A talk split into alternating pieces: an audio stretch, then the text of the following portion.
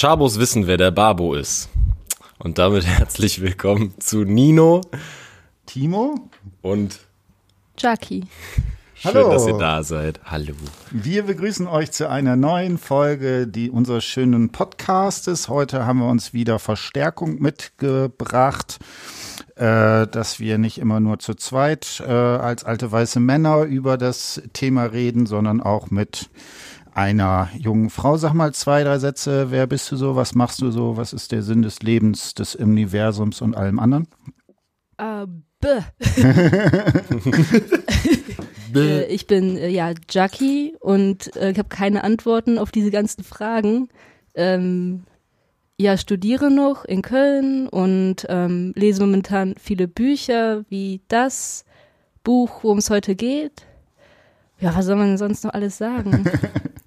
Gut, also es geht heute um das Buch von Kypra Gümsey oder Gümsey, äh, Sprache und Sein im Hansa Verlag erschienen, das wir sozusagen, was ich mit sehr äh, sehr spannend finde, ähm, sehr gut zu lesen. Äh, du bist auch über den Podcast bei 3000 Hertz auf das Buch aufmerksam geworden. 4000 Hertz, oder? Vier, genau, 4000 Hertz äh, äh, mit Michael Seemann, der natürlich da auch äh, als Kulturwissenschaftler also ein sehr schönes Gespräch da hat. Das können wir sehr empfehlen, sich das noch anzugucken und natürlich das Buch zu lesen. Und da wollen wir heute so ein bisschen drüber reden. Äh, sag mal zwei, drei Sätze. Was fandst du an dem Buch besonders interessant? Was fandst du spannend und so weiter und so fort? Ähm, also zugegeben, ich habe mich bis jetzt Hm? in ähm, die Einleitung erst richtig eingelesen, habe wie gesagt diesen Podcast gehört und habe auch so ein Bild bekommen und auch festgestellt, dass ich mich generell sowieso gerade darin befinde. Ähm, nicht wie sie natürlich, weil ich ja jetzt auch ganz anderen Hintergrund habe. Eigentlich genau das Gegenteil. Ähm, und ich finde diese Sichtweise halt total toll und habe festgestellt, dass ich auch anfange, irgendwie so Sichtweisen so zu sehen oder das halt sehr angenehm finde und mich auch verstanden fühle und das hat mich in so einen Sog gezogen. Also ja, es ist wie so ein, ähm, das Buch ist irgendwie wie so ein Wegweiser, also es ist einfach so der nächste Step, wo ich merke, okay, da geht's irgendwie weiter mit dem, mit meinem Kopf in dem Buch. Ja. Genau. Was war so dein Eindruck, Nino? Ja, ich fand's ja erstmal lustig, dass ich das von euch beiden äh, quasi empfohlen bekommen habe. Und äh, dann dachte ich, da muss ja schon was dran sein. Und jetzt das Interessanteste war irgendwie die letzten zwei Tage habe ich mit Jackie, ohne dass wir beide das Buch irgendwie krass gelesen hätten, ähm, quasi nach wenigen Sätzen, die du das Buch liest, hast du schon Bock, Gespräche zu führen darüber. Äh, weil das einfach wahnsinnig anregend ist und äh, total viel Assoziation zulässt, weil das Thema Sprache und Sein irgendwie da von dem Thema aus kommst du ja überall anders hin, wo auch immer du hin möchtest und ähm, genau, äh, das hat uns schon irgendwie richtig geile Gespräche beschert. Das finde ich an dem Buch vor allem krass, was das in einem auslöst, obwohl es so simpel ist, eigentlich, wenn man sich drüber einen Kopf macht. Ne? Genau, also ne, sie hat natürlich mit dem Titel Sprache und Sein wahrscheinlich das philosophische Thema des äh, 20. Jahrhunderts sozusagen mit angesprochen, ausgehend von spätestens Heidegger über die ganzen französischen Poststrukturalisten. Derrida ist vielleicht da sozusagen die Ex der Extremposition, der eben die Bedeutung von Sprache für das Sein äh, rausgestellt hat. Ne? Der berühmte Satz von Derrida, es gibt nichts außerhalb der Sprache. Das können wir sicherlich auch noch mal ein bisschen sozusagen diskutieren. Bevor wir da jetzt auf die philosophischen Sachen dazu eingehen, sagt noch noch mal vielleicht ein, zwei Sätze, was für euch sozusagen die wichtigsten Aspekte noch mal da drin waren, was man dort äh, entsprechend äh, diskutieren könnte.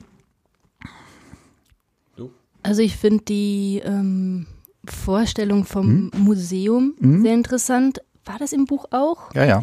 Gut, dann ähm, also diese bildliche Vorstellung, wie dieses System Sprache sein könnte und dass das Beste ist, ja, wenn wir sprechen ja, während wir sprechen, sprechen wir, also also nee, also wir, wir benutzen Sprache und können uns dabei beobachten, wie wir Sprache benutzen und können dann plötzlich unsere ein, eigenen Grenzen dann fühlen und sehen. Also so Metaebene mäßig kann man dann da drauf schauen und das, ähm, ja, ich finde, das eröffnet dieses Buch ziemlich gut, das ähm, für jeden zugänglich zu machen und natürlich die Verbindung zu, was eigentlich heute in der Gesellschaft abgeht mhm. und wie man das so einordnen kann und eine andere Sicht bekommt.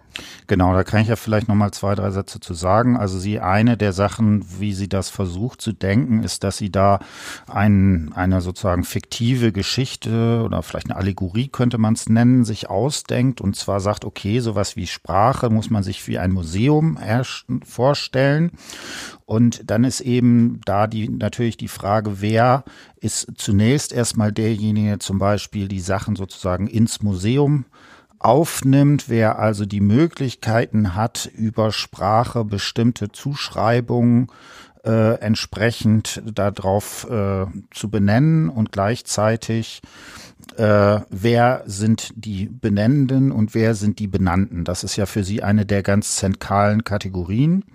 Und da ist sie natürlich, gehört eine zu denjenigen Personen, die natürlich sehr stark von außen benannt wurden. Ne? Also wie gesagt, ich das ist jetzt nicht so großartig diskutiert, aber ich gehe davon aus, dass sie muslimischen Glaubens hat. Sie trägt ein Kopftuch, was sozusagen das sehr offensichtlich macht und ist da natürlich mit einer ganzen Reihe von Etikettierungen, Benennungen, mit Butler würde man sagen, sowas wie Anrufungen, äh, konfrontiert, die sie sozusagen in eine bestimmte Position, in ein bestimmtes Sein entsprechend sozusagen setzen. Und dann ist die Frage, wie geht man da entsprechend sozusagen mit um? Was könnte man da einerseits, wie sind diese Machtmechanismen, die sie analysiert und äh, zeitgleich, was wären sozusagen Varianten, wie man da entsprechend darauf reagieren könnte? Und ich fand das tatsächlich, äh, ich habe das irgendwie zwei Tage vor Hanau gelesen, ne?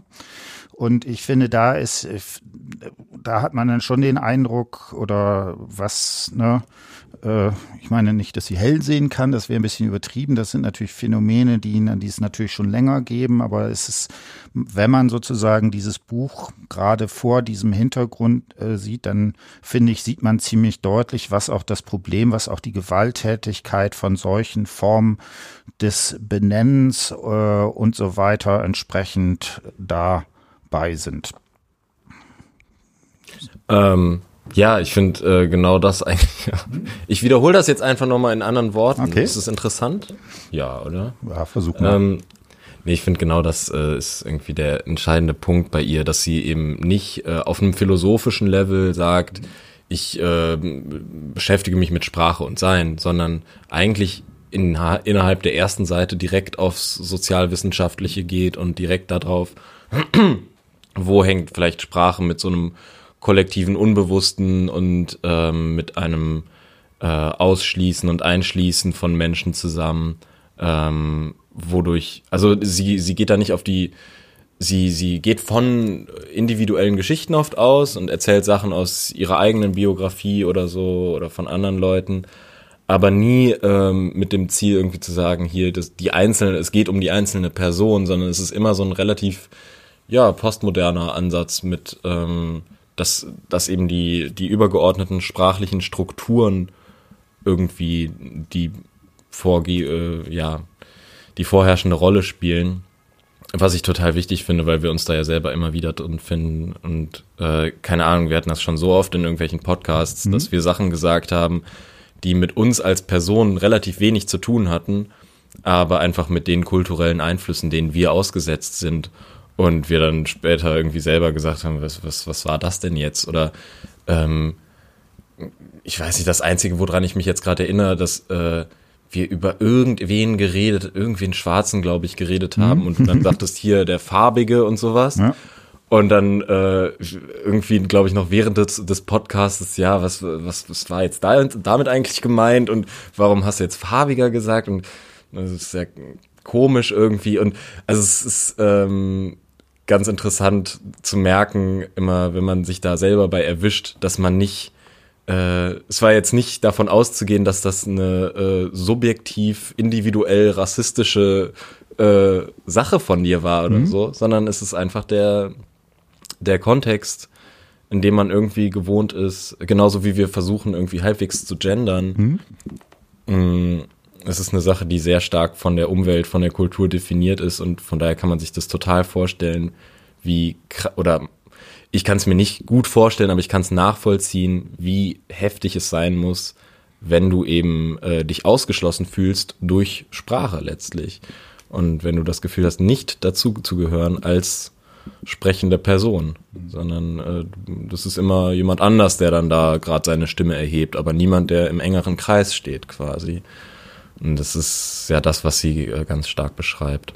Ne, bis zu einer Geschichte, die sozusagen sehr eindrücklich ist, wo da eine Frau, äh, ich glaube in Hamburg, äh, sich tatsächlich äh, über äh, Telefon bei einem äh, Sender irgendwie den eigenen Selbstmord äh, angekündigt hat und sich entsprechend sozusagen angezündet hat, äh, was sozusagen ja sozusagen das Maximum wahrscheinlich ist, was man wie man darauf reagieren kann, wenn man halt die ganze Zeit den Eindruck hat, äh, in sprachlichen Konstruktionen äh, in der Gesellschaft immer als andere sozusagen nicht vorzukommen und dort irgendwie keine äh, soziale Position in dem Bereich haben. Ja. Und was natürlich, was ich auch finde, was sehr stark ist, was, also sie schreibt einfach sehr gut. Mhm. Das ist schon mal, die ist ja auch äh, Journalistin sozusagen, das fand ich. Und was mir sehr aufgefallen ist, sie hat ja auch ein, ein Riesenrepertoire an verschiedenen AutorInnen, jetzt habe ich mal gegendert, äh, die, was ich auch äh, sehr äh, spannend finde, dass es eben nicht nur so was weiß ich, ne, wir haben jetzt gesagt, Poststrukturalismus, die klassische Philosophiegeschichte, sondern sie baut da immer noch mal auch andere Kulturreferenzen und sowas ein, wo sie das natürlich auch für sich noch mal diese entsprechenden Sachen da auch erweitert. Ja.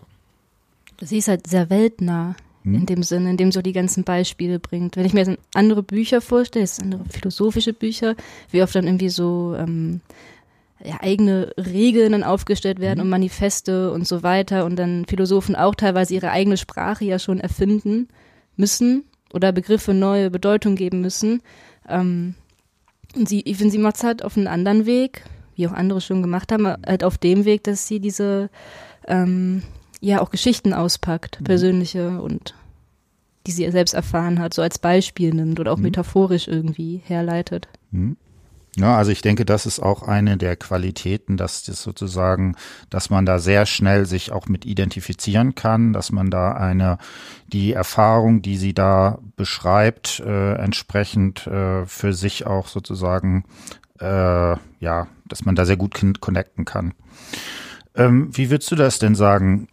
Äh, wie ist denn das Verhältnis von Sprache und Sein? Pff ja, es ist ja ganz am Anfang, sagt sie direkt irgendwie den Schlüsselsatz, glaube ich, dazu, dass eben Sprache äh, das Sein gleichzeitig dem Sein die Türen öffnet und es gleichzeitig eingrenzt. Also Sprache bedingt das Sein. Und sie führt, glaube ich, irgendwie direkt das, sie fängt in der Einleitung an mit einem Beispiel, wo sie erklärt, wie du ähm, nur dadurch, dass du ein bestimmtes Wort für etwas hast, dieses, äh, dieses etwas erst wahrnehmen kannst. Und weil es auf Türkisch irgendein Wort gibt für, ähm, für die Spiegelung des Mondes mhm. auf dem Wasser. Und äh, diese Spiegelung des Mondes nimmst du halt erst dann als eine bestimmte Entität wahr, wenn du ein Wort dafür hast. Und das gibt's halt dann nur im Türkischen, das gibt's jetzt nicht im Deutschen oder so.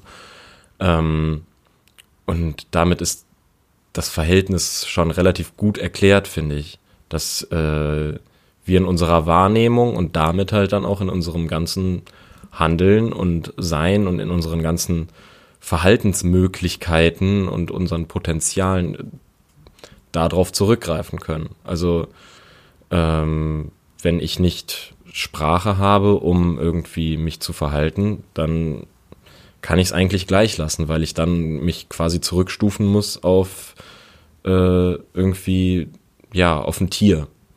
Und ähm, das Problem dabei ist, dass wenn jemand eben auch sprachlich anders ist, gar nicht jetzt unbedingt auf sie bezogen, von wegen, ne, sie wird ja, sie hat ja Sprache, also mhm. sie ist ja sprachlich unfassbar versiert, aber jetzt mal bezogen auf Leute, die einfach Sprache anders verwenden. Äh, beispielsweise, ne, ich war gestern arbeiten äh, mit und ich arbeite mit Leuten, die äh, sogenannte geistige Behinderungen haben. Und das ist halt so lustig zu sehen, wie äh, deren Sprachgebrauch oft völlig davon abweicht, was halt normal und was zulässig ist. Und einfach, wenn du Sätze aufschreiben möchtest, dann werden Zitate von denen aufgeschrieben, um irgendwelche äh, Poesiealben oder sonst was auszufüllen. Ne? Und diese Sätze funktionieren nicht auf geschriebener Sprache, weil die ganze Interpunktion nicht mehr funktioniert. Mhm. Und du merkst, diese, was diese Leute reden, ist automatisch als Quatsch abgestempelt und automatisch als äh, ja, das, das, äh, das macht ja so keinen Sinn. Obwohl das seine eigene Bedeutung hat und das Problem ist, das hat seine eigene Struktur. Und das erinnert mich total daran, wie, äh, keine Ahnung, als wir die ganzen Lynch-Filme uns mhm. reingezogen haben, ähm, dass diese Sprache, in der die Filme verfasst sind, äh, also diese Sprache des Unbewussten, wie dann oft die These gelautet hat, dass die Sprache eben sehr schwer zugänglich ist und sich nicht so direkt erschließt und nicht auf einem rationalen Weg irgendwie äh, absolut zu durchleuchten ist und ne, grammatikalische Regeln, die du jetzt aufstellen kannst und sagen kannst, ja, die hat das so und so gesagt, weil äh, man muss das ja nach der grammatikalischen Regel so und so machen, sondern es ist ein bisschen schwieriger zugänglich und es ist nach den Regeln, die du kulturell irgendwie äh, äh, eingeprägt hast, nicht äh, so leicht und damit wird's dann automatisch aussortiert. Und damit auch das, das, was dahinter steckt, das, was du ausdrücken möchtest, die Wahrnehmung. Ne? Also ähm, beispielsweise, dass ich Leute habe, die mich irgendwie dann nicht als Betreuer mit dem Namen ansprechen auf der Arbeit, sondern äh, der große Blaue oder der große Grüne, weil ich vielleicht irgendwann mal was anhatte. Hm? Wer sagt denn, dass das falsch ist? Kann ja sein, dass das äh, genauso viel Wahrheit enthält wie mein Eigenname. Hm? Mein Eigenname hat ja auch keine großartige Bedeutung. So, äh, so was soll das heißen? Ne? Hm? Warum ist es weniger wert oder so? Trotzdem würde niemand sich im äh, akademischen Leben beispielsweise trauen zu sagen, hey, großer Blauer oder hm? irgendwie sowas. Mhm. Ähm, für mich so, also Sprache, also ich finde, man sieht da jetzt total krass, ähm, wo die Grenze von Sprache ist aber das ja eigentlich gar nicht stimmt. Eigentlich die Grenze von einem Sprachsystem, was wir gebrauchen. Und sobald es nur ein bisschen anders verändert wird, lassen wir, sag mal, die Artikel einfach weglassen, dann fühlt es hm. sich für uns falsch an. Oder kann vielleicht auch teilweise, wenn man noch mehr weglässt oder Sätze umstellt, gar keinen Sinn mehr ergeben. Ja. Aber es ist ja immer noch eine Sprache, beziehungsweise es werden immer noch die Buchstaben benutzt, nur halt nicht mehr in diesem logischen System. Und dann empfinden wir es als Quatsch hm. oder Unsinn obwohl man es ja schon versteht. Und deswegen und ist es so eine Machtfrage einfach. Es ist halt so eine, ähm, das ist halt dieses ähm, Dada-Ding auch ein bisschen, dieses Grenzen sprengen. So kann man die benutzen Buchstaben ganz anders, als wir es gewohnt sind. Und ähm, ganz viele Leute finden das halt doof, weil das gegen deren ähm, ja, Ordnung ist. Hm. Das ist ja schon eigentlich ein Zwang, wie wir natürlich dann auch an so Sprachsystem rangehen und ähm, ich finde nämlich auch, dass ähm, Sprache ziemlich viel mit dem Sein zu tun hat, im Sinne von wie der Mensch oder wir uns auch in der Gesellschaft verhalten. Ähm, das wird ja auch im Buch ziemlich am Anfang beschrieben, wie, ähm, wie, wie Sprache unser ähm, Denken auch beeinflusst. Oder wir denken ja in Sprache. Also wenn wir keine Sprache hätten, was denken wir denn dann? Dann könnten wir wahrscheinlich auch gar nicht denken. Also dann würden wir zehn Schritte zurück machen in der, ich sage es mal in der Evolution oder wo auch immer, aber würden uns wahrscheinlich wieder ziemlich tierisch verhalten, weil uns einfach ein rieses Werkzeug fehlen würde. Ja. Also sieht man erstmal, wie krass man überhaupt in diesem Systemsprache drin ist. Also es hat uns sehr viel ermöglicht und es grenzt uns auch extrem ein, indem wir uns selber diese Grenzen setzen. Ähm, Genau, ich wollte auf dieses Beispiel hin, ähm, dass die, dass diese, ich, ich weiß natürlich nicht mehr genau, wie das war mit dem Stamm, welcher Stamm das war und so weiter, aber dass sie keine Zukunft und keine Vergangenheit mhm. kennen. Mhm. Und als ich das gelesen habe, dachte ich, hä, bei uns ist es ja, also in unserer Gesellschaft ist irgendwie das Gegenteil. Wir sind zu sehr in Zukunft und Vergangenheit und uns wird immer gesagt, leb im Jetzt, leb im Jetzt und es wird dann oft dann so gepredigt teilweise schon. Und wir checken das einfach irgendwie nicht, weil wahrscheinlich auch unsere Sprache gar nicht so drauf ausgelegt ist. Was sie aber sein könnte, also man kann sie ja durchaus verändern, weil es ist vielleicht nicht die Sprache, sondern das Sprachsystem, in dem wir uns befinden.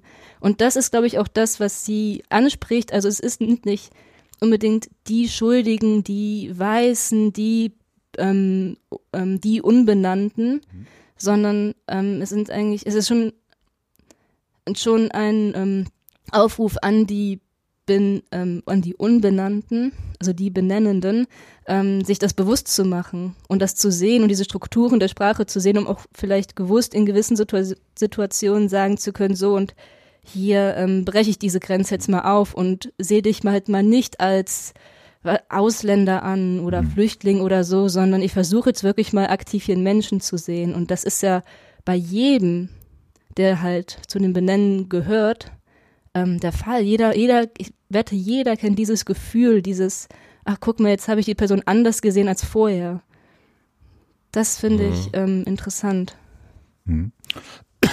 ähm, also ich denke auch, das ist eben ganz wichtig, irgendwie diese Vorstellung, äh, dass man da ein bisschen wegkommt, äh, zu sagen, sowas wie Sprache lässt sich sozusagen auf das Subjekt zurückrechnen, sondern du hast stark betont, dass Sprache sowas wie ein System ist, in den wir sozusagen reingeboren sind und dass wir uns eben nicht aussuchen können. Ja, das ist also was eine sozusagen übersubjektive Position. Ich finde, das beste Beispiel ist sozusagen, sind einfach immer Pronomen.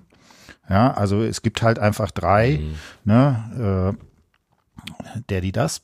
Aber halt nur, auch nur im Deutschen. Im Deutschen, genau. Ne? Und aber diese Frage, also ich noch bevor ich sozusagen da jetzt anfange zu reflektieren, bin ich natürlich in ein Sprachsystem hineingeworfen, wo ich jetzt bei an bei an äh, wenn ich die Person anspreche, sozusagen diese Entscheidung immer schon vorausgesetzt habe. Na, und das ist eben genau das, was man, was man da nicht machen kann.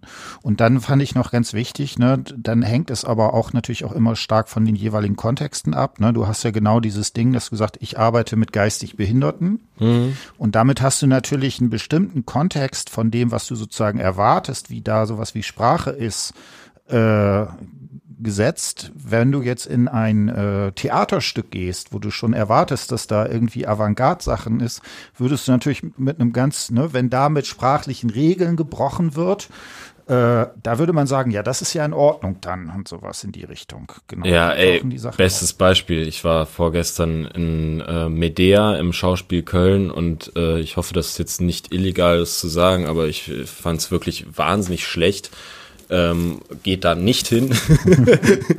ähm, nee, ich habe auch die Einführung verpasst, vielleicht hätte ich mir das nicht leisten dürfen. Aber äh, sowohl ich als auch äh, Konrad waren einfach so völlig überfordert, man hat keinen Satz verstanden und äh, weil es halt, was weiß ich, äh, eine entweder eine moderne Adaption, aber in altmodischer Sprache ist oder wirklich einfach extrem alte Texte, die halt in ihrer Grammatik klar, du kannst das mal als Stil, als Stilmittel irgendwie benutzen, aber ich fand es einfach zu viel. Es ist halt wirklich so, dass du den Satz so weit umstellst, dass man nichts mehr versteht. Und das ist wirklich behindernd. Mhm. Und da ist, da ist diese soziale Komponente von Behinderung auch völlig offensichtlich. Also in dem Moment wurde ich behindert, weißt du?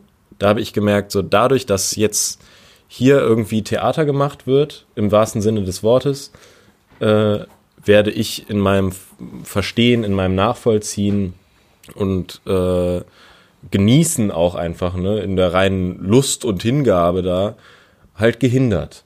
Ja. Und äh, das ist eine, ja, das ist eine totale Katastrophe. Also ich mag es auch überhaupt nicht, dass äh, gerade in der akademischen Sphäre irgendwie es als total geil gilt, äh, je mehr Fachbegriffe du kennst, je cooler bist du irgendwie. Das, ähm, weil die Kunst gerade irgendwie, wenn du erziehungswissenschaftlich denkst, ist ja die, die Kunst besteht ja darin, einen extrem komplexen Sachverhalt so zu erklären, dass ihn trotzdem noch der letzte Idiot checken kann.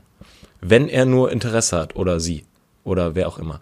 Und das ist ja eigentlich die Kunst und nicht eben, äh, wow, ich kenne so viele Wörter. Aber auch das ist natürlich eine Sache, die nicht auf uns selbst zurückfällt, sondern ich erwische mich auch selber dabei, dass ich irgendwie mich cool fühle, weil ich einmal äh, abstrahiere und dann. War das in dem Stück denn jetzt, ähm, waren da jetzt so viele Fachbegriffe? Oder war das Nee, das jetzt war eine so unsinn, unsinnige Verknüpfung von Sätzen oder was war jetzt da so? Ja, das ist einfach so, ja, äh, das, das Verb stelle ich dann mal äh, hier zwischen die anderen beiden Wörter und dann kommt äh, hier noch irgendwie ein anderes Füllwort dazwischen und äh, Also es hat alles gar keinen Sinn ergeben. es macht einen extremen Sinn, aber das macht Ach so. einen Sinn für die äh, allerkultiviertesten zwei Prozent der Gesellschaft.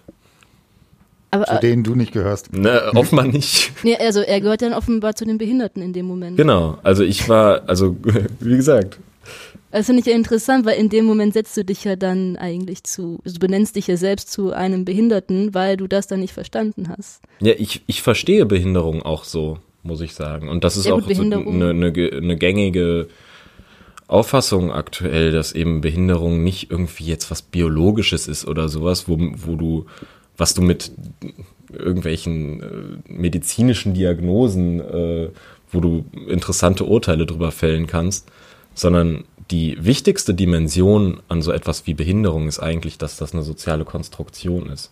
Deswegen ist das ja auch sprachlich immer wieder ver verändert worden. Weißt, früher hat man irgendwie Dorftrottel gesagt, man hat im, im Gesetz gibt's jetzt noch Sachen, die bei äh, psychischen Krankheiten und geistigen Behinderungen irgendwie Schwachsinn oder äh, äh, wie heißt es? Ähm, es gibt so ganz geile Begriffe, scheiße, jetzt fällt's mir nicht ein. Ähm, so altmodische Begriffe für eben das, was wir jetzt Behinderung nennen. Und das wird in 20 Jahren wird kein Mensch mehr Behinderung sagen wahrscheinlich, weil das Wort wird sich auch wieder abnutzen. Ja gut, dann, dann gibt es halt ein anderes. Aber das ist halt, daran merkt man, wie, wie das sozial konstruiert ist. Also Behinderung bedeutet, äh, yo, du bist nicht wie wir, deswegen brauchen wir irgendein Wort, um dich zu benennen. Ja. Das ist nichts anderes, das ist keine andere Logik als, Aber dann spielt es ja auch keine Rolle, ob es nun behindert ist oder ein anderes Wort, sondern dann würde einfach, dann würde halt die Bedeutung ein anderes Wort haben, aber es würde sich im System nichts ändern. Also Begriffe können sich ändern, nee, genau, ja. das ist im Wandel, aber das heißt nicht gleich, dass das System anders ist. Es macht schon einen Unterschied. Also das, es bleiben immer die Benannten, es bleiben immer, es bleibt immer ein Teil der Außenstehenden. Sie gehören nicht zu den Normalos, typischen, die, die sich das nicht fragen brauchen, ob sie normal das ist sind ja, oder nicht. Das ist ja dieses, äh, äh, keine Ahnung, bei, bei Foucault äh, Überwachen und Strafen, äh, dieses Buch über die, das Gefängnis, äh, die Entwicklung des Gefängnisses, ist äh, da macht er genau das quasi am Gefängnis fest, was wir jetzt also an sprachlicher Entwicklung festmachen. Dieses von wegen, ja, es ist natürlich besser, Leute einfach in den Knast zu stecken, als die irgendwie am Marterpfahl hinzurichten oder so. Nat natürlich ist es besser als im Mittelalter, aber äh, gleichzeitig wird dadurch auch, werden Sachen unsichtbar gemacht. Und zwar absichtlich. Und genau das gleiche passiert natürlich mit so etwas wie, hey, wir sagen jetzt äh, geistig behinderte Menschen oder sowas. Und äh, das ist natürlich besser, als wenn du sagst, ja, das sind irgendwie äh, Missgeburten, so, weißt du? Und äh, äh, wie, wie hat man gesagt, Erbkranke oder, ne? All sowas. Und natürlich führt das dann auch dazu, dass diese Leute eben heutzutage nicht mehr ins KZ kommen und eben nicht, äh, ja, verfolgt werden und so weiter. Aber. Das liegt ja nicht daran, dass sie nicht so, es- dass sie nicht so genannt werden. Ja, ich glaube, es hat schon viel miteinander zu tun. Ich glaube, Erbkranke wären heute auch nicht beliebt, aber das Wort wird halt nicht mehr benutzt. Ja. Und ja, Wobei, ich würde da noch eine Sache sagen. Du hast ja gesagt, du bist damit ein, äh, reingegangen, dass du gesagt hast, okay, als du dieses Theaterstück, was dir nicht gefallen hat, gesehen hast, da hast du dich auch irgendwie behindert gefühlt oder sowas. ja, Äh, das würde ich, da würde ich nicht mitgehen. Also, ne, du, das äh, kann man vielleicht, weil da nämlich genau diese Asymmetrie, die finde ich, sie raus äh, arbeitet, da äh, eben nicht drin ist. Weil erstens, du kannst dir aussuchen, ob du in das Theaterstück Ja. gehst oder nicht. Nee, in dem Fall habe ich mir das Wort ja auch selber ausgesucht. Das ist ja eine, eine Selbstzuschreibung. Das Genau, ist halt ja was ganz benannt. anderes, natürlich, als äh, da hat mir ja niemand gesagt, du bist behindert. Ich meine, Naja, damit, also die, ne? die Unterstellung, die ich so ein bisschen hatte, ist, dass du sagst, okay, das, das hat dir zwar niemand gesagt, aber die soziale Situation hat dir das gespiegelt. Dass du die sprachlichen Codes nicht verstanden hast und so weiter und so fort, dass da vielleicht sowas ist wie ein, was weiß ich, alter bildungsbürgerlicher Habitus, wo man mhm. dann Medea in irgendeiner äh, Uraltsprache hat, mit der du sozusagen nicht connecten kannst. Mhm. Und ich würde da aber sagen, und das finde ich, da wäre für mich der Unterschied. Und deswegen bin ich auch bei solchen äh, Formulierungen irgendwie ein bisschen vorsichtig. Da könnte, ne, so eine Trivialversion wäre, ja, wir sind alle ein bisschen behindert oder irgendwie sowas in die Richtung was ja grundsätzlich jetzt erstmal nicht falsch ist, aber wo ich sagen würde, da ist genau diese Sache, und das wäre der Begriff des Diskurses bei Foucault, dass es eben bestimmte Leute gibt, die sich solche Sachen entsprechend sozusagen aussuchen können, die auch meinetwegen die sozialen Kompetenzen haben, da meinetwegen ironisch drauf zu reagieren, das zu kritisieren und so weiter und dass es eben bestimmte Gruppen gibt und da ist sozusagen diese Frage, wie das immer mit Machtverhältnissen da ist, die eine solche Sache eben nicht aussuchen können. Ja. Die Leute in der Wohngruppe, mit wo du arbeitest, die können sich eben diese Bezeichnungen nicht aussuchen. Ja. Na, und das macht natürlich genau diese äh, Geschichte so problematisch, die sozusagen da drin ist. Ähm, ich habe eine Fragestellung und das habe ich mich tatsächlich in dem Buch die ganze Zeit gefragt, ähm, weil ich, wie gesagt, ich fand das super, auch super zu lesen. Ich fand, da war sie aber ein bisschen zu einfach. Da war es mir ein bisschen zu einfach. Und man kann das sozusagen, das kann man genau an dieser Diskussion, die meinetwegen philosophisch jetzt Derrida versus Bourdieu äh, sozusagen hat, daran unterscheiden. Und wenn man das jetzt mal ganz grob macht, dann äh, ist folgende, äh, folgende Dimension da drin, dass sagen wir mal Derrida vielleicht der Extremfall ist, der sagt sowas wie äh, Sprache erzeugt Wirklichkeit. Ja, aber ich glaube, also da kann man jetzt lange diskutieren, habe ich den jetzt richtig zusammengefasst. Äh, Bourdieu würde aber eher sagen, sowas wie Sprache repräsentiert Machtverhältnisse, Herrschaftsverhältnisse, auch Kapitalverhältnisse, die sozusagen in der Gesellschaft da sind. Ja, und ich finde, das ist ne, genau diese Sache. Äh, wenn du jetzt sagst, in der Wohngruppe, dann ist es eben nicht nur Sprache, sondern mhm. es sind soziale Praktiken. Das sind dann natürlich auch Sachen wie zum Beispiel Geld verteilt. Wer hat sozusagen ein Anrecht darauf, äh, zum Beispiel bestimmte Dienstleistungen äh, äh, in Anspruch nehmen zu können, wer nicht und so weiter. Das, äh, und ich finde, das hätte man durchaus noch mal ein bisschen stärker sozusagen rausarbeiten äh, können, dass das natürlich hier dieses Ding ist, dass es eben einerseits natürlich diese benennbaren Praktiken gibt, die aber natürlich auch auf sowas wie äh, sozialen ja auf gesellschaftlichen Verhältnissen, Klassenunterschieden und so weiter äh, beruhen. Und also für ein akademisches Buch hätte ich gesagt, oder für eine Hausarbeit, die jemand bei mir schreibt, dass man das vielleicht noch mal deutlicher thematisieren könnte. Das ist also eigentlich diese Frage, so was war zuerst da? Ne? Genau, das ist ja sozusagen dieses Henne-Ei-Problem, ist eigentlich äh, produziert die Sprache des Sein oder äh, ähm, repräsentiert das sozusagen eine, vorher, eine vorhergehende gesellschaftliche Geschichte sozusagen, die da drin ist. Es ist jetzt schon die Frage, wie möchte man es halt sehen? So ist man als Realist daran gehen, als, als Idealist. Also das ist ja dann, da muss man ja echt erst, echt erst mal so ähm, ja, wie, in welchem, von welcher Perspektive man das sehen möchte. Also für mich wäre es jetzt ganz klar, wie bei Derrida mhm. halt, ich stehe eigentlich mehr dahinter, ähm, dass die Sprache auch erst so dieses ganze Soziale überhaupt erst, in, also in diesem Sinne möglich macht, dass mhm. alles erst kommt. Also für mich steht die Sprache am Anfang. Mhm. Ähm, und Derrida ist ja auch derjenige, der die Dekonstruktion mhm. hervorgebracht mhm. hat. Und das finde ich auch ziemlich spannend, dass ähm, das dann so umgedreht wird. Mhm. Und das ist auch das, was ich dich mal gefragt hatte, so was wäre denn, also wir hatten mal so geschrieben, das im Chat, ähm, ja, was wäre denn, wenn ganz plötzlich die Benennenden gar nicht mehr also plötzlich Sprache nicht mehr hätten, nicht mehr sprechen können, sondern einfach dann plötzlich da sitzen und also die meisten, sag mal, die meisten Menschen, die meisten weißen Menschen und so weiter ähm, können plötzlich nicht mehr sprechen und es gibt dann nur noch die Leute, die sich halt benannt fühlen oder benannt sind und Dinge halt. Also dann wäre der Podcast jetzt vorbei. Aber ich finde es halt interessant, weil ich finde, das, das dreht es halt um. So, okay, was würde denn dann eigentlich passieren, wenn eigentlich die Sprache wieder ganz von vorne anfangen könnte? Genau, wo, da würde ich sagen, äh, das kann man sich als hypothetische Fragestellung machen. Äh, das wird es natürlich nie geben.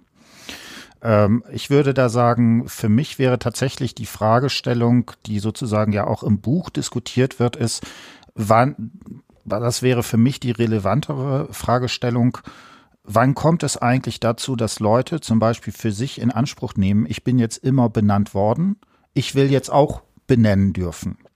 Und das äh, diskutiert sie ja, das wird zum Beispiel, finde ich ja immer an diesem, an dieser Diskussion alte weiße Männer. Ne, finde ich, da sieht man das sehr schön, dass es eben da eine gewisse Gruppe gibt, für die das irgendwie über Jahrzehnte selbstverständlich war. Ich bin derjenige, der benannt wird. Ich habe aber gleichzeitig das, nee, ich bin derjenige, der benennt, ja. aber ich habe gleichzeitig das Recht, nicht benannt zu werden. Das ist mein Privileg als alter weißer Mann. Mhm. So, und jetzt kommen da junge Feministinnen und sagen, nee, wir machen das auch. Wir benennen dich sozusagen auch als eine zu einer bestimmten Gruppe zugehörig. Und ich finde diese teilweise bis hin zum peinlichen äh, gehende Gegenreaktionen, die da drauf sind, die eben dann immer noch, äh, ne, die dann irgendwie so einen Quatsch irgendwie erzählen, oh, jetzt wurde ich ja diskriminiert als alt und weiß. Mhm. Das ist ja genau der, es geht ja überhaupt nicht darum, dass man die als alt und weiß äh, bezeichnet, sondern es geht darum zu sagen, pass auf, du bist in einer Position, wo du niemals sozusagen in die Situation gebracht wurdest, dass jemand anders dich benennt. Das macht es ja sozusagen aus. Und für mich ist eigentlich die Frage, wo kommt es zu solchen Veränderungsprozessen? Äh, was, was meinst du, welche, zu welchen Prozessen? Dass, dass quasi junge Feministinnen damit anfangen, alte weiße Männer zu benennen? Oder was, was genau, meinst du? Dass also Personen, Gruppen, die vorher als diejenigen sich erlebt haben, die immer nur bezeichnet wurden, plötzlich sagen, nee, wir drehen das um. Wir wollen auch die anderen bezeichnen. ne? Es wäre ja schön, wenn das als ähm, wenn das dann irgendwie als absurd dann irgendwann gelten würde, weil äh, es kann ja immer so weitergehen. Man kann sich ja zu Tode benennen dann, wenn dann die Benannten auch anfangen zu benennen und der andere benennt die dann wieder und alle sind dann sauer aufeinander. Aber das Ergebnis sollte dann sein, zu checken, ey, Moment mal, äh, wir benennen uns hier jetzt die ganze Zeit, so vielleicht ist das überhaupt gar nicht die Lösung. Und vielleicht ist es halt gerade, gerade das ist das Problem, dass das halt das ist, was nicht funktioniert. Ähm, ich würde das anders sehen. Also sozusagen, da wäre dann die Unterstellung, dass man sowas hat, dass wir sagen wollen, wir wollen in eine Gesellschaft kommen, wo wir sowas wie Benennungsprozesse ganz grundsätzlich nicht mehr machen. Mhm. Na, das äh, wäre dann äh, so eine Geschichte. Ich glaube nicht, dass das funktionieren kann. Sondern ja, ich ja. glaube, dass, also natürlich muss man irgendwie aufpassen und gerade bei den sehr diskriminierenden Geschichten und so weiter. Da muss man aufpassen. Ich glaube aber, dass gesellschaftliche Veränderungen nur da auftreten können, wo genau Personen, die sozusagen vorher immer nur benannt werden, zu sagen, wir machen das auch. Also. Ja, um dir den Gefallen zu tun, hm? ähm, Transformation geht mhm. natürlich eine krisenhafte Erfahrung ja. voraus. ja. Nee, aber das ist äh, tatsächlich ja, was äh, sie auch ganz stark schreibt über das Deutsche, mhm. dass sie, äh, also die Autorin ist ja in vielen Sprachen, spricht sie, ich glaube, mhm. vier Sprachen spricht sie fließend, ne? Mhm. Und äh, Deutsch ist somit das Problematischste auf die Art und Weise, dass sie sagt, das ist die Sprache, in der ich am stärksten diskriminiert wurde, in der mir am stärksten irgendwie äh, gesagt wurde, so und so darfst du nicht sein, ähm, oder äh, die Lehrer irgendwie äh, rote Striche ins, äh, ins Heft gemacht haben und so weiter, ne? Und immer korrigiert und ähm, sich immer so ein bisschen auf sich selbst zurückgeworfen gefühlt. Und ich glaube, das ist vielleicht ein Auslöser, ähm, dann so ein Buch zu schreiben. Ähm, ich weiß gar nicht, ob das, ob sie das selber schon auf andere Sprachen übersetzt hat oder sowas oder ob sie das vorhat. Auf jeden Fall, ähm, ich denke mal, es hat auch einen guten Grund, dass es auf Deutsch ist. Mhm. Nicht nur, dass sie vielleicht in Deutschland lebt und so, sondern sie wäre mit Sicherheit auch fähig gewesen, das auf Türkisch zu schreiben oder Englisch, ja, aber äh, hat es halt jetzt auf Deutsch verfasst. Und woran das liegt, ich glaube jedenfalls nicht daran, dass Deutschland das Land der Dichter und Denker ist, sondern eher daran, dass sie eben auf Deutsch diese Erfahrung gemacht hat, die sie jetzt auch auf Deutsch verarbeiten möchte und sich eben, wie das so einem Emanzipationsprozess oft irgendwie äh, inhärent ist, dass die, äh, dass diese Erfahrungen, die du gemacht hast, die willst du in der gleichen Sphäre wieder wettmachen. Und das ist auch ein absolut gesunder und richtiger Impuls, finde ich, ähm, dass du sagst, die Sprache, auf der ich am meisten diskriminiert wurde, auf der ich mich am meisten irgendwie scheiße gefühlt habe, weil diese Sprache auch gegen mich verwendet wurde und so. Äh, dieser, Bespra dieser Sprache möchte ich mich bemächtigen mhm. und äh, den Spieß eben umdrehen. Also genau. Und ich finde, da das taucht ja mehrfach auf, wo sie dann sagt, ähm, äh, eine der Geschichten, ähm, das Beste, um ein ähm, problematisches System kennenzulernen, ist es Teil des Systems mhm. zu sein. Mhm. Ja, und das wäre genau, also da würde ich sagen, deswegen glaube ich, so eine, wir kommen raus, das glaube ich nicht, sondern ne, bei Butler gibt es den Begriff, der sich auch von Derrida her sozusagen denkt, des Resignifizierens, also sowas wie Umschreiben, Kontexte verändern und so weiter und so fort. Ne? Also das klassische Beispiel ist sowas wie Black is Beautiful. Menschen, die vorher sozusagen negativ angerufen werden, benutzen das für sich als sozusagen und übernehmen das als eine positive Form der Selbstbeschreibung, das als Resignifizierung. Und da würde ich sozusagen eher die Möglichkeit sehen, sozusagen solche Veränderungen da entsprechend zu machen, wobei das natürlich häufig auch eben auch schwierig sozusagen ist. Ne? Also ich nehme mal ein Beispiel, wo, wo mir das sehr aufgefallen ist. Äh, ich habe bei Twitter mit einer ganzen Reihe von Leuten, die sich auch als alle im weitesten Sinne anders zum Beispiel äh, erfahren. Und äh, da gab es dann eine Frage, es gibt bei Kant durchaus auch einige problematisch bis rassistische äh, Reaktionen. Und äh, da habe ich gesagt, ja, das ist richtig, das weiß ich auch, aber man muss das doch äh, ähm, in einem größeren Kontext sehen und man muss das historisch einordnen und so weiter. Ne? Und da habe ich nur einen ganz kurzen Satz äh, geschrieben und kam dann so als Problem, ja, das ist so wieder diese Philosophen, äh, Ecke, die sozusagen auch sowas dann immer noch mal relativieren wollen. Wo ich dann plötzlich als Benannter sozusagen da auch stehe.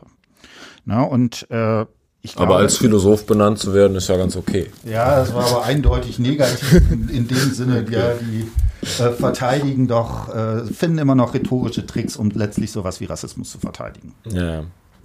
Na, und äh, ich denke, also man wird es, man wird da nicht rauskommen. Also das ist einfach ein infiniter Regress. Ne? Dann wird, die, wird man da was verändern. Für mich wäre sozusagen die Fragestellung darin, nicht kommt man raus, sondern wie viel Spielräume gibt es an den Rändern?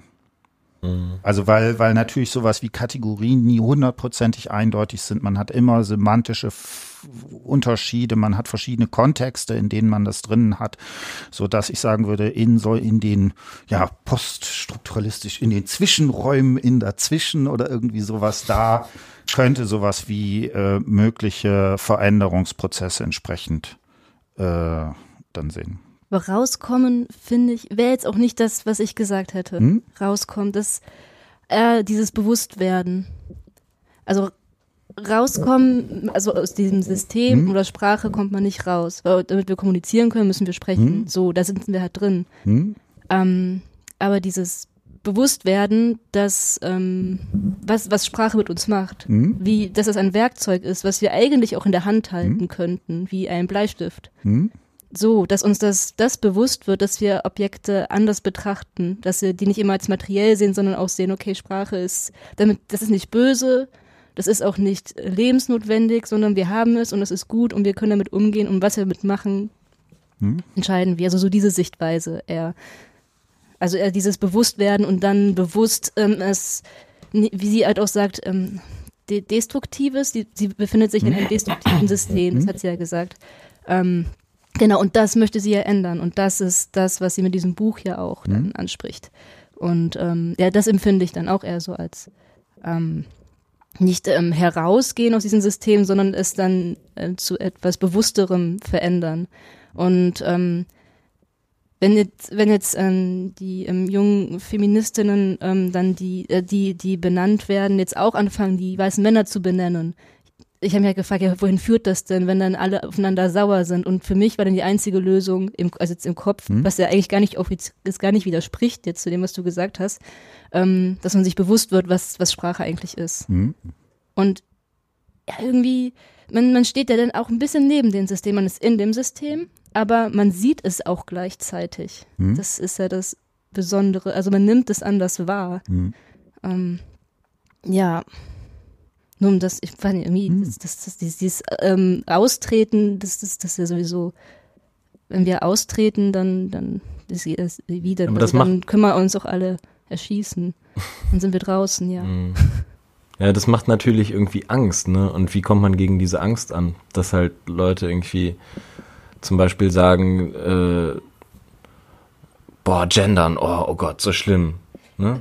also ich, ich, ich habe schon mit Leuten geredet, die irgendwie da und ich, ich weiß nicht, ich glaube eigentlich da steckt Angst hinter. Ich verstehe es sonst man nicht so ganz. Man darf ja gar nichts mehr sagen. Genau. So, dieses. Genau, man darf, man darf ja nicht mehr und so.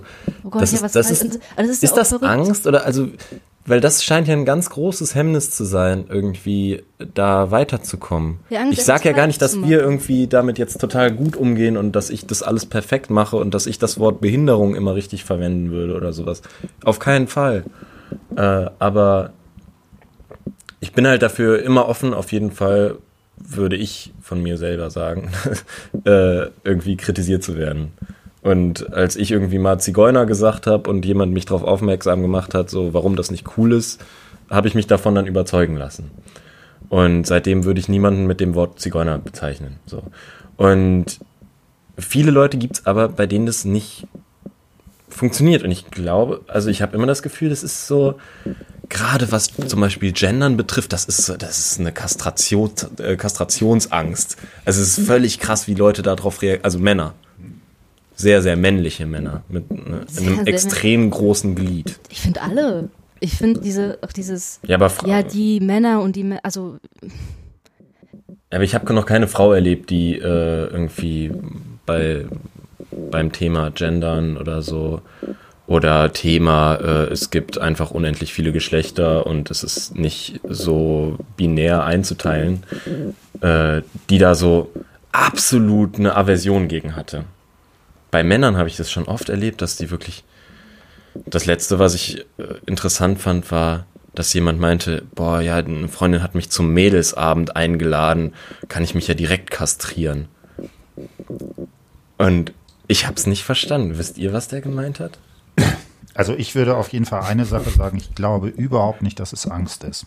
Nicht? Nee. Also ähm, ich glaube, es ist viel eher sowas wie, äh, das ist doch gefälligst, äh, das ist doch mein Status, das war schon immer so, den will ich behalten und so weiter und so fort. Okay. Ähm, dieses, äh, also wir hatten das ja einmal diskutiert, ne, irgendwie bei der Public Climate School, da habe ich ja sozusagen so gelästert, weil äh, immer, ne, da weiß ich, man hast irgendwie 500 intelligente Studierende in einem Raum und dann hast du immer den 50 bis 70-jährigen alten Mann, der einfach Scheiße erzählt. Und es war zum Beispiel, auch da war es klar, das war nie eine Frau, ja. die da irgendwie meinte, die muss, wären fünf Professoren auf der äh, Bühne sitzen, die alle wirklich Ahnung haben, die dann, dass da eine Person macht, ich muss jetzt ein Co-Referat halten. Ja, mhm. völlig, ne? Und ich glaube, dass es, ich kann mir nicht vorstellen, dass es, dass es wirklich Angst ist. Wenn die Angst hätten, dann hätten die überhaupt nicht gesagt. Sondern, dass es viel stärker mhm. sowas ist, äh, ja, das ist doch mein Privileg, das will ich nicht sozusagen äh, ähm, ja, da, das will ich nicht äh, eingeschränkt wissen und so weiter und so fort. Und, und es ist ja auch gerade so komisch andersrum. Also die Leute, die sich mit einer genderspezifischen äh, Sprache beschäftigen, das sind ja nie, überhaupt nicht, ne, da wird ja immer so gesagt, man darf das doch nicht sagen. Wenn man sich die Te Texte dieser Leute anguckt, dann sagen die alle, wir wollen keine äh, Sprachpolizei haben ne, und so weiter und so fort. Also da, das wird ja sozusagen dann auch nochmal falsch einfach dargestellt. Ja, das, das, das ist klar. Also, dass solche Argumente absolut am, am Thema vorbeigehen und dass die einfach nur daherkommen, dass Leute, die das auf der Art kritisieren, auf dem Niveau, dass die einfach gar kein Interesse an dem Thema haben, sondern es einfach nur scheiße finden und da eigentlich überhaupt keine Argumente haben. Äh, das ist vielleicht, das kann man vorwegnehmen. Aber äh, ich verstehe trotzdem nicht die für mich ist bisher halt Angst irgendwie die einzige Art, das zu erklären, warum die Reaktionen so stark sind auf Sachen, die dich eigentlich ja nicht, also die machen ja nichts mit dir.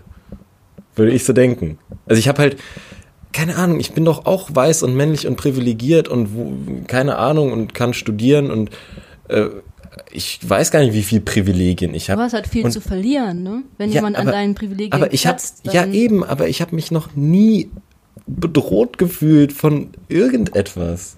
Okay, ja du vielleicht. Und das ist das ne? Komische, dass Leute nicht nur die 70 sind, es gibt auch Leute in unserem Alter, die irgendwie AfD wählen. So. Das darf man auch nicht vergessen. Ja klar, die meisten sind ein bisschen älter, aber es gibt auch Leute, die sind so alt wie wir und äh, sind fühlen sich davon bedroht, wenn jemand gendert. Oder wenn jemand sagt, einfach nur das Wort Feminismus in den Mund nimmt.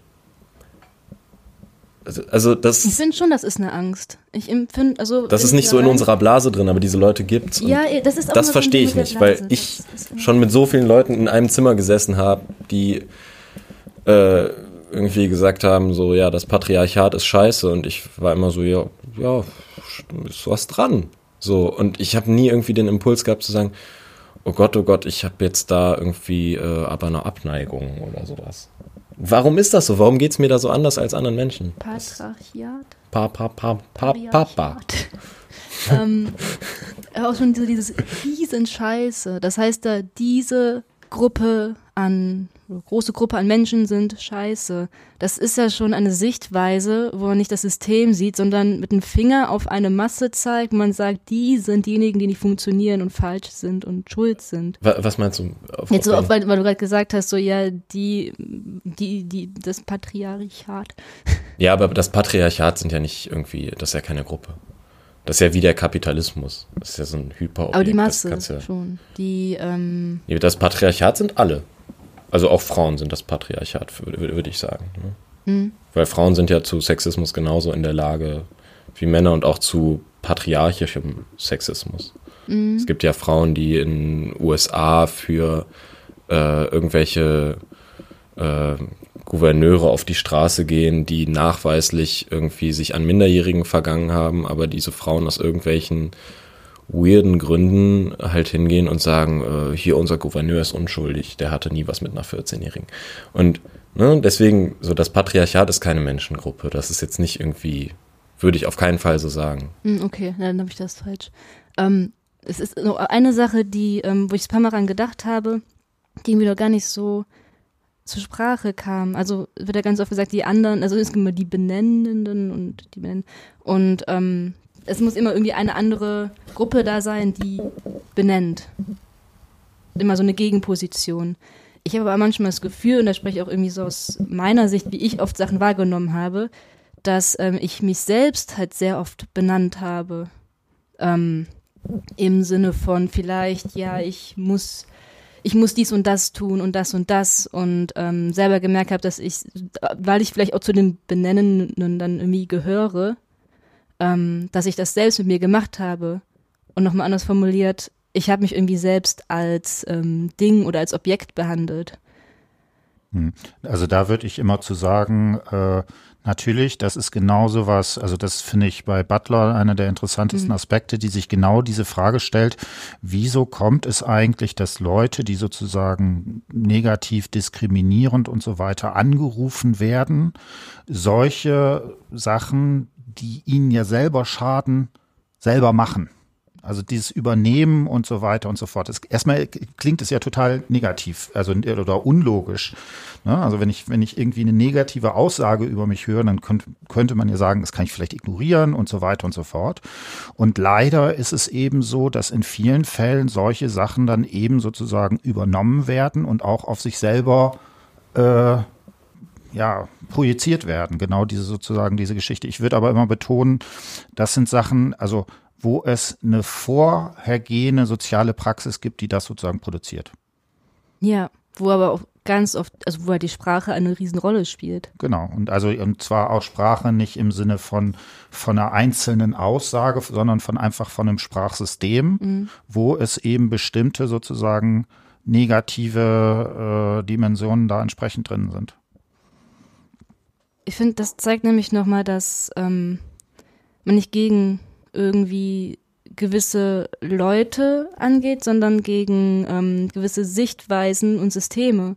Ich finde halt dieses Bild total wichtig, dass man nicht sagt, die sind schuld, weil die halt so und so aussehen, so und so sind, sondern weil sie sich in diesem System befinden und ich mich auch und ich das übernehme und dann, dann kann man es auch irgendwie so von sich persönlich so ein bisschen wegziehen und das besser ja packen. Man packt dann nicht sich selbst als Ding.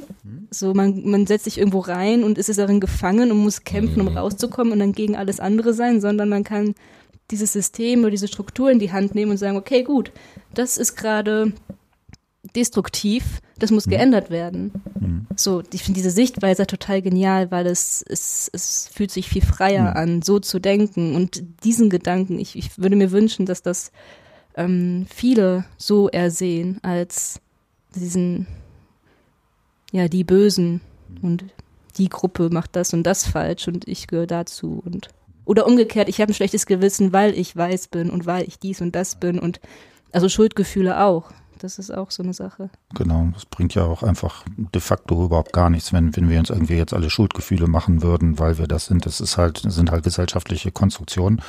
Äh, ich finde das auch sehr plausibel, wie du es sagst. Es geht genau so lange, bis äh, du in eine Situation reingerätst, wo es dann nicht so ist, ne? Ja, ja, genau, wo man dann wieder reinfällt und dann hm. merkt, oh, hm. da ist es jetzt wieder passiert aber wenn es so einen dann, wenn man es dann checkt und merkt, dann ist es ja mhm. der erste Schritt, wo man das das nächste Mal vielleicht richtig macht. Oder es bei einem anderen Person sieht, dass die darin steckt und dass ja. das ja so und so ist. Man sieht halt neue Verbindungen, neue Beziehungen. Und wo ist man so lernfähig wie bei Sprache? Ne? Also wie schnell ändert sich Sprache? Ja, ja das ich, ist die große Frage. Ich bin nämlich eigentlich davon überzeugt, dass das ein unfassbares äh, revolutionäres Potenzial hat im Gegensatz zu irgendwie der materiellen Sphäre. Also ich habe das Gefühl, dass sich sprachlich viel mehr äh, innerhalb kürzester Zeit ändern kann. Und ich hoffe zum Beispiel, dass der Diskurs, der momentan über die Menschen an der griechisch-türkischen mhm. Grenze geführt wird, dass der eben nicht mehr über illegale Grenzübertritte geführt wird, sondern über flüchtende Menschen und äh, über Personen weil einer Person irgendwie äh, weh zu tun ist was anderes als einem illegalen Flüchtling. Und äh, wir haben auch, was das betrifft, schon Erfolge gehabt. Es ist jetzt gerade wieder ein riesiger Rückschritt, weil die scheiß EU halt einfach es nicht auf die Reihe kriegt, keine rassistische Grenzpolitik zu machen. Aber im Prinzip gibt es schon viele Leute, die äh, ihre Sprache geändert haben. Es gibt schon äh, seit Jahren CDU-PolitikerInnen, von denen du das nie gedacht hättest, die angefangen haben, nicht mehr Flüchtlinge zu sagen, sondern Geflüchtete oder weißt du, und sowas passiert innerhalb von Tagen teilweise, dass Leute ihre Meinung ändern und sagen, ich formuliere das jetzt ein bisschen anders. Also ich sehe bei Sprachen total großes Potenzial, allein wenn wir uns angucken, wie äh, ich habe zum Beispiel keine Vorstellung davon, wie du, als, äh, als du zur Schule gegangen bist, geredet hast. Oder bei Tim erst recht nicht. Also so, keine Ahnung. Wahrscheinlich, es war eine andere Person von der Sprache her. Kann ich mir komplett vorstellen. Also bei mir ist es allein schon so, wie lange habe ich Abi? Fünf, sechs Jahre? Ich weiß es nicht. Ich habe auf jeden Fall nicht äh, das Gefühl, sprachlich noch halbwegs dazustehen, wo ich zu Abi-Zeiten stand. Du hast dein Vokabular ja auch immer weiter erwei also du hast dein Vokabular erweitert und durch diese Erweiterung, durch diese Einführung von neuen Begriffen hast du ganz neu, sind dir ganz neue Welten eröffnet worden. Total. Und das ist doch total interessant, dass du andere Sachen wahrnimmst und siehst und Perspektiven änderst, nur weil du Sachen anders verstehst und also, also sprichst, also Sprache. Also ich habe da Hoffnung drin irgendwie, dass das Genau, solche Dass das kurz was deine bringt. Hoffnung einmal kurz. Ja, mach mal äh, kaputt. Ja. Äh, also ähm, ich finde das äh, interessant, aber du hast ja jetzt gerade die äh, Situation da an der griechischen Grenze angesprochen. Ne? Mhm. Und ähm, das war für mich eigentlich äh, eigentlich ein Beispiel, wo es genau andersrum ist, wo man, wo ich finde, wo ist, wo man sehr genau sieht, äh, dass es da definiert eben nicht die Sprache das Sein, sondern da gibt es ein ein materielles Sein, ganz konkret in Grenzen, in Situationen, die sozusagen eine Festigkeit, eine ne, Sache da drin haben, auch Gesetzesformen, wie man damit umgeht, wo ich sagen würde, äh, da kann man, da können wir uns vielleicht äh, darauf einigen, dass wir vielleicht ein bisschen andere Worte nehmen. Solange das aber in der Struktur sozusagen drin ist, ist es jetzt nicht egal, aber sind die, äh, sind die Sachen sozusagen sehr äh, unterschiedlich. Ne? Und da können wir vielleicht, ne, Mark Terkasides, die Banalität des Rassismus. Und der unterscheidet das auch, dass er so zwei Sachen sagt. Das eine ist das, was wir jetzt hier mit Sprache, Anrufung oder sowas unterscheiden haben. Der hat so, so ein paar Sachen, wo er zum Beispiel sowas sagt wie Verweise, wo kommst du denn her und so weiter. Und das finde ich, das kann man mit der Kybra alles sehr gut denken. Der beschreibt dann aber auch ganz viele Sachen, wie ist es zum Beispiel mit, äh, mit sowas wie äh, institutionellen Formen, ne? also was weiß ich, schon Aufenthaltsstatus, kriegt man den genehmigt oder nicht?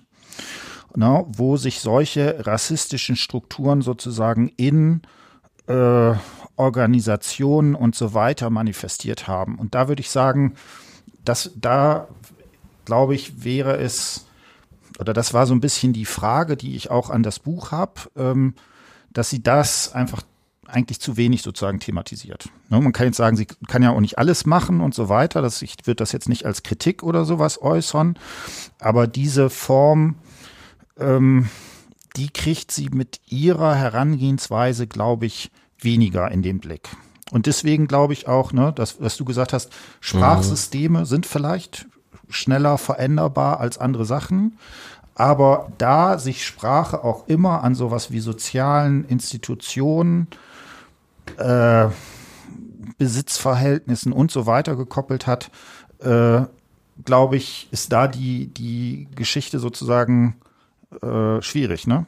Und das, das wäre dann, ne, um dem Beispiel zu Anfang, natürlich ist es einfach irgendwie, wenn wir jetzt versuchen, eine Sprache zu machen, wo man irgendwie behindert nicht mehr sagt, sondern Menschen unter Bedingungen der geistigen Behinderung und so weiter und so fort.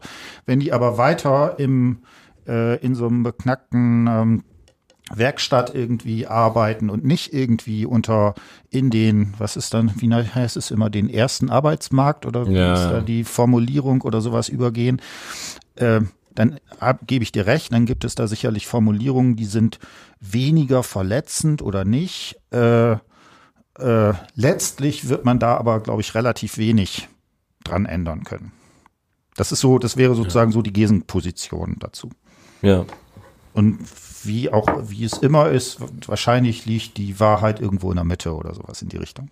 Ja, auf jeden Fall. Also natürlich kannst du auch sagen, dass äh, der Grenzpolitik auch wieder Sprache zugrunde liegt und bla bla, und dann drehst du dich im Kreis. Aber ja, das sind die zwei Positionen und äh, der Streit darüber ist eigentlich auch gar nicht, also es lohnt sich nicht darüber zu streiten, sondern es ist beides wichtig, sowohl das Sein als auch die Sprache. fehlen uns auch ein bisschen die Tatsachen, ne? So was geht wirklich im Hintergrund ab und was wird uns vermittelt. Ich muss, ich, ich muss jetzt gerade ähm, daran denken, wie oft es, ähm, ich, ich sehe halt meistens diese ähm, kleinen Überschriften in den Medien. Bin da jetzt gar nicht so bewandert, aber wie oft dann betont wird, die Kinder. Die Kinder ähm, sind, Mhm. was ja ähm, total berechtigt ist und auch stimmt, aber dieses, dieses Wort Kinder, wie aufgeladen dieses Wort ist, dass da Kinder sind und die dann da rauskommen, wir müssen jetzt die Kinder retten. Hm. Ähm, jetzt mal ganz unabhängig von der Situation und was da alles ist, jetzt wirklich nur vom Begriff her, wie die Medien dieses Wort benutzen. Ich finde, da ist auch schon schön zu sehen, wie, wie emotional das ist. Und ja, ich kriege dann immer so ein bisschen Gänsehaut und frage mich dann, okay, was ist denn jetzt, also Jetzt haben wir alle das Gefühl, wir wollen die Kinder retten, jetzt mal ganz flach gesagt. Aber das, das, es geht sich ja nicht nur darum. Das, das sind ja noch ganz andere Sachen, die da ablaufen und Ja. warum, ne, also diese ganzen anderen tausend Fragen, die ja da drin mit, da mit drin stecken.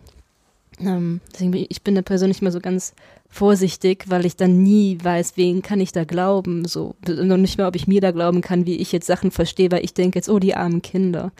Ja, ja, also ich habe da, also gerade da auch so eine Sache, ich glaube, das ist auch so ein rhetorischer Trick, weil ne, wer würde da sagen, man will die man will den Kindern nicht helfen oder sowas. Ne? Das ist, ich glaube, da, ne, das ist eine Formulierung, die dann äh, einen gewissen sozialen Kontext hat. Niemand kann sich hinstellen und sagen, nee, Kinder sollen soll schlecht gehen oder sowas. Was meiner Ansicht nach aber genau auch dieses zeigt, in den allermeisten Fällen sind die ja nicht da alleine, sondern die sind eben mit den Eltern da. Und wenn man sagt, man soll die Kinder retten, will man dann gleichzeitig irgendwie da Familienstrukturen irgendwie zerschlagen, dass dann irgendwie Kinder äh, in Deutschland aufwachsen und die Eltern irgendwie in der Türkei weiter sitzen oder was? Es wäre auch nur noch pervers oder Ja. sowas in die Richtung. Ja, klar. Ne, und das, genau das macht auch, wie gesagt, diese Kategorisierung aus, weil das ist so ein, so ein kleiner Bereich, wo man sagt, okay, äh, ja, den, den kann man irgendwie formulieren, ohne kritisiert zu werden. Aber natürlich ist, ne, das ist, das finde ich, ist immer sozusagen, was schließt das denn damit aus? Also alles, was was benennt, wenn man sagt Kinder, dann sagt man ja, andere Menschen haben kein äh, Recht auf ein äh, erfülltes Leben oder sowas in die Richtung. Na, und ich finde, da muss man dann äh, sozusagen auch immer entsprechend drauf gucken.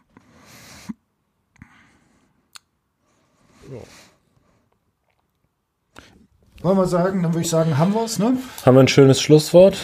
Moin, Noch schönes feine Schlusswort. Last Words. Ding. Digga, Ding, das Ding hat Swing. Kein Ding, Ding, Digga, das Ding hat Swing. Ja, man, so geht's. Oder so. Genau, in diesem Sinne, also ich glaube, wir sind uns einig, wir empfehlen das Buch äh, von Kybra Sprache und Sein, also wirklich toll geschrieben, lässt sich auch gut irgendwie äh, weglesen. Man braucht nicht vorher zwei Pro-Seminare, um sozusagen da sprachlich entsprechend durchzukommen. Also ich kann Ja. das sehr empfehlen und äh, wie gesagt, finde das sehr schön. Sie ist auch am Donnerstag in der Stadtbibliothek. Hier in Köln. Ja, in der Lit Cologne. Ist So. zwar schon ausverkauft. So, wird sowieso noch abgesagt. Ja. Nein, stimmt. Aber es sind da nicht so viele, es sind keine tausend Leute da. Ja, schauen wir mal, wie das sozusagen, ob das Coronavirus uns da noch äh, dazwischen kommt. Oh Das Leute, wäre jetzt haben wir hier gar nicht über das Coronavirus. Fängt mit Grenzen an und Boah, so. bitte und lass jetzt haben wir das Coronavirus Corona. vergessen. Okay. Macht es gut. Bis nächstes Mal. Danke fürs Zuhören. Ciao. Tschö.